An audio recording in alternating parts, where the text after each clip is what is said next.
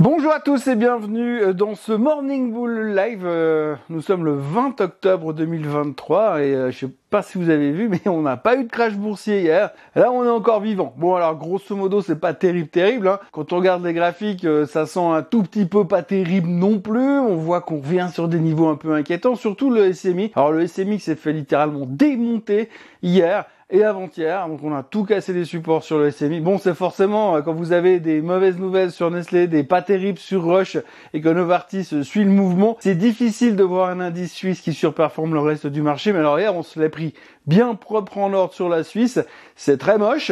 Euh, et puis le reste du monde, c'est pas forcément mieux, hein, puisque euh, globalement tout baisse un peu partout, un peu dans le rouge. Hein, mais j'ai vu des commentaires euh, dans les médias financiers qui disaient que le marché s'effondrait. Non, le marché s'effondre pas. Un effondrement, c'est Tesla depuis deux jours, mais c'est pas le marché aujourd'hui. Le marché il baisse, il cherche ses supports et il cherche ce qu'il est capable de supporter entre hausse des taux, hausse des rendements et discours de Monsieur Powell.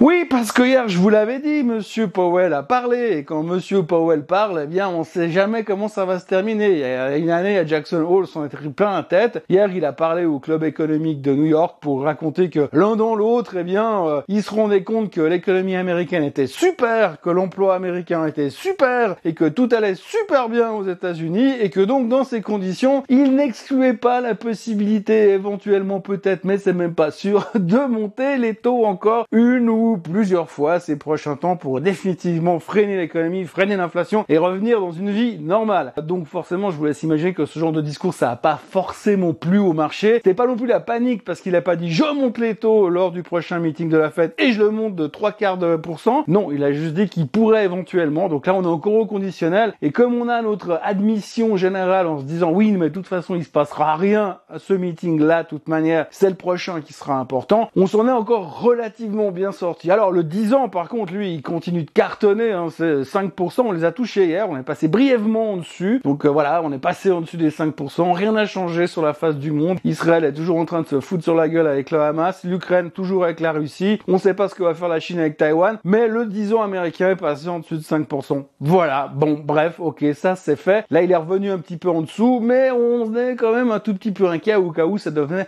un petit peu inhabitude et qu'il venait à s'établir en dessus des 5%. La grosse crainte, c'est globalement quand même, c'est que comme les rendements sont en train de monter, bah on se dit à un moment donné, qu'est-ce que je vais me prendre la tête à prendre des risques sur les actions alors que je pourrais me contenter d'un 5% sur le 10 ans américain qui est quand même super bien garanti? Bon, super bien garanti sur le principe qu'ils peuvent printer des billets tant qu'ils veulent, mais à côté de ça, quand on regarde l'état de la dette du gouvernement américain et l'état du gouvernement américain en général, je rappelle quand même qu'ils savent même pas comment ils vont boucler leur budget dans, dans, dans, 30 jours, euh, et puis que la, le plafond de la dette a littéralement explosé. Et puis à propos du plafond de la dette, ben on notera aussi que dans la foulée, hier, Monsieur Biden était devant le Congrès pour dire s'il vous plaît, donnez-moi de l'argent. Donc évidemment, ils 100 milliards pour soutenir Israël et l'Ukraine, chacun son camp. Donc là, il n'y a pas de, il a pas de parti pris. Les deux vont toucher du pognon, 100 milliards. Ah, c'est trois fois rien, 100 milliards. Je veux dire, c'est à peine la moitié de la fortune de Monsieur Musk. Enfin, c'était à peine, parce que là c'est un petit peu moins maintenant, mais c'est à peine la moitié de la fortune de Monsieur Musk, et donc là, euh, c'est pas grave, de toute façon on peut aller taper dans, dans la dette, parce qu'il n'y a pas de plafond pour l'instant. C'est open bar jusqu'au 25 janvier 2025. Tout va bien la vie est belle. Donc on continue à taper dans la caisse de ce côté-là, mais pour l'instant, euh, bah, les marchés se posent des questions par rapport au rendement. Et puis bah, l'autre souci, bien évidemment, si on veut bien regarder le marché hier, il y avait quatre choses qui montaient. Hier, il y avait Netflix qui montait, il y avait le pétrole, l'or et puis euh, le rendement du 10 ans. Le reste était globalement dans le rouge. Euh, et donc Netflix est monté hier parce que bon, on en a déjà parlé, super bon résultat, ouais, plein de nouveaux abonnés, 8 700 000 nouveaux abonnés, c'est génial, c'est que du bonheur. Hein. donc forcément, les performances vont être stratosphériques du côté de chez Netflix. le titre a pris 21 milliards de market cap, soit 16% de hausse hier. Alors 21 milliards de market cap sur Netflix, ça représente la Société Générale et Renault en même temps. La capitalisation boursière des deux sociétés. Une banque et puis euh, une marque de voiture. Enfin, une marque de voiture, on dit toujours Une Renault c'est bien, une voiture c'est mieux. Tout ça pour dire que Netflix a donc explosé euh, de 16% et 21 milliards de market cap. On peut se demander si c'est vraiment complètement justifié. Je me suis posé devant la télé hier pour dire qu'est-ce que je pourrais bien regarder que j'ai pas encore vu. Bah, je me suis rendu compte que mis à part pas mal de vieux trucs que j'ai déjà vus et puis deux trois nouveautés qui sont pas super excitantes, eh bien des fois je me demande pourquoi je paye l'abonnement de Netflix, mais c'est une autre discussion. Peut-être qu'on s'est un peu emballé, mais ça sera de la musique d'avenir. Autrement, eh bien Tesla s'est fait démonter. Hein. Avez vu 10% de baisse hier, plus 5% sur la séance de la veille, ça fait 15% en deux séances. Bah, la raison principale, on a abordé le sujet déjà hier. Hein. les chiffres sont beaufs. On voit que Monsieur Musk il est plus aussi confiant que d'habitude. On parle plus des robots taxis. Bref, du coup, il y a quand même pas mal d'analystes qui sont en train de se dire hum, les targets qu'on avait à 1000 dollars à la fin de l'année 2025, ça commence à paraître compliqué. C'est clair que la valorisation de Tesla est quand même super stretch, super cher. Donc certains se posent des questions et il faudra quand même s'attendre à avoir pas mal de downgrades ces prochains temps. Peut-être pas forcément des downgrades de buy à sell, mais plutôt des euh, rabaissements de price target. Alors c'est jamais ça qui fait le plus baisser un titre, mais ça pèse quand même un petit peu dessus. Et puis autrement, faisons un tout petit détour par la Suisse. Donc Rush a publié des résultats en ligne. Le titre s'est fait démonter de plus de 4%.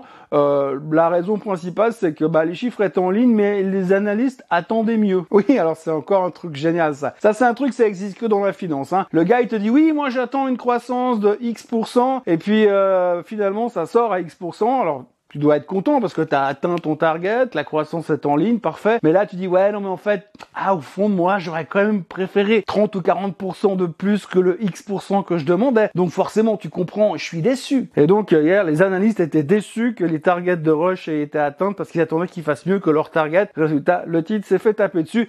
Nestlé, première partie d'année difficile chez Nestlé. Bref, donc, euh, comme on l'a dit l'autre jour, eh bien, euh, comme les personnes fortes ou obèses qui prennent des médicaments contre l'obésité, eh bien, ils consomment moins de bouffe, eh ben, c'est mauvais pour Nestlé. On va dire que c'est ça la justification. Je pense pas que c'est le cas, mais un peu importe. Pression également sur Nestlé. Mauvaise journée sur Nestlé. Et puis, en sympathie, eh ben, Novartis a suivi le mouvement. Alors, c'est clair, quand vous regardez le chart du SMI, c'est absolument immonde. Mais forcément, quand vous avez Roche, Nestlé et Novartis qui baissent, même si l'UBS, elle fait 8% de hausse dans la journée, ça suffira jamais pour compenser. Donc, très mauvaise journée encore sur le SMI. Et puis là, pour ceux qui font de la liste technique, alors là, si vous me trouvez un support, on va retourner au plus bas de ces, 12-24 derniers mois, visiblement, parce qu'il n'y a rien avant. Donc du coup, globalement, alors c'était pas le crash boursier de 87, mais quand on regarde ce qui se passe en ce moment, on pourrait avoir tendance à être un tout petit peu euh, bearish. Pourtant, il y a un truc qui me dérange, c'est qu'en fait, je pars en vacances dans quelques heures et en partant en vacances, en général, dans mon historique perso,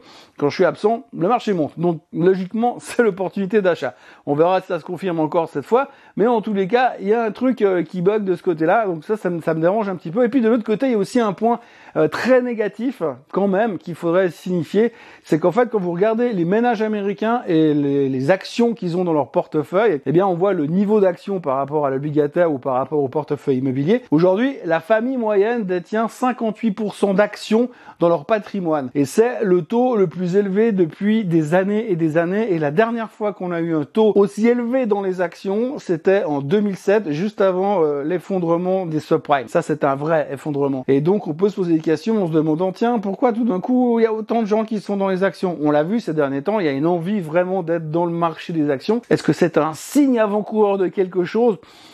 On sait pas. On a encore une date importante à retenir, c'est à la fin du mois, parce qu'il y a l'anniversaire du crash de 1929, donc on ne peut pas le négliger non plus celui-là. Donc on va quand même garder encore cette date de mémoire, puisqu'on sait jamais peut-être que le marché est une mémoire à très très long terme et qu'il va se dire bah je baisserai pour le crash de 29 et pas pour le crash de 87. Bref, aujourd'hui, on est en plein doute. Monsieur Powell n'exclut pas la possibilité de monter les taux. Encore, euh, les tensions au Moyen-Orient sont toujours présentes. Le pétrole continue de monter. Rebond du pétrole hier, 89-80 pas loin. Le, le Brent est repassé au-dessus des 90 dollars.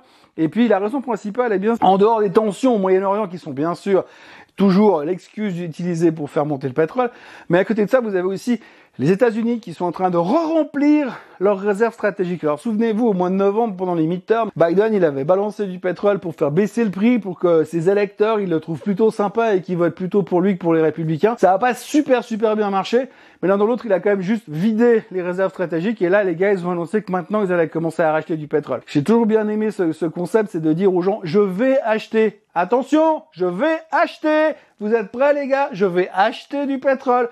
Vous avez compris, je vais acheter du pétrole. C'est un peu comme si vous allez jouer au poker et puis que vous posez votre jeu carte sur la table. Regardez, j'ai quatre as, les mecs, qui c'est qui veut jouer contre moi? Bref, en gros, euh, les Américains vont remplir leurs réserves pétrolières. Voilà, donc on est euh, dans un marché qui a l'air un tout petit peu bipolaire par instant. Euh, on était euh, mal en point il y a une dizaine de jours, on a rebondi pour quelques espoirs économicaux par rapport au niveau des taux et puis quelques banquiers centraux qui étaient de viche. Hier, le discours de Powell était quand même moins de viche que ce qu'on avait eu comme discours d'un autre banquier central qui lui était de viche. Donc du coup, on est moins à l'aise.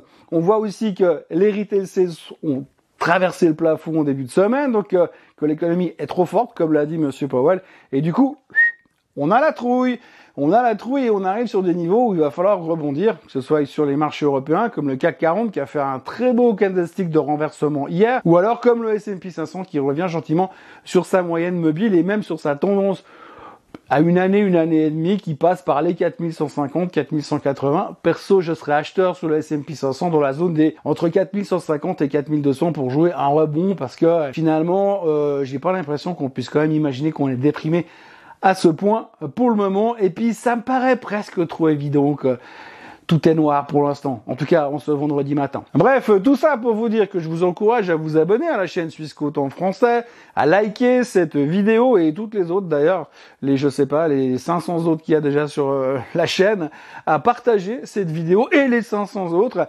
Et je tiens aussi à vous prévenir que je suis en vacances, je vous l'ai dit avant, euh, et donc il y aura pas de Swiss Bliss ce week-end, il y aura pas de Swiss Bliss le week-end prochain, mais par contre il y aura des Morning Bull euh, on the road lundi, mardi, mercredi, jeudi, vendredi, comme d'habitude. Un peu plus tard dans la matinée, comme ça, euh, j'aurai le temps de dormir.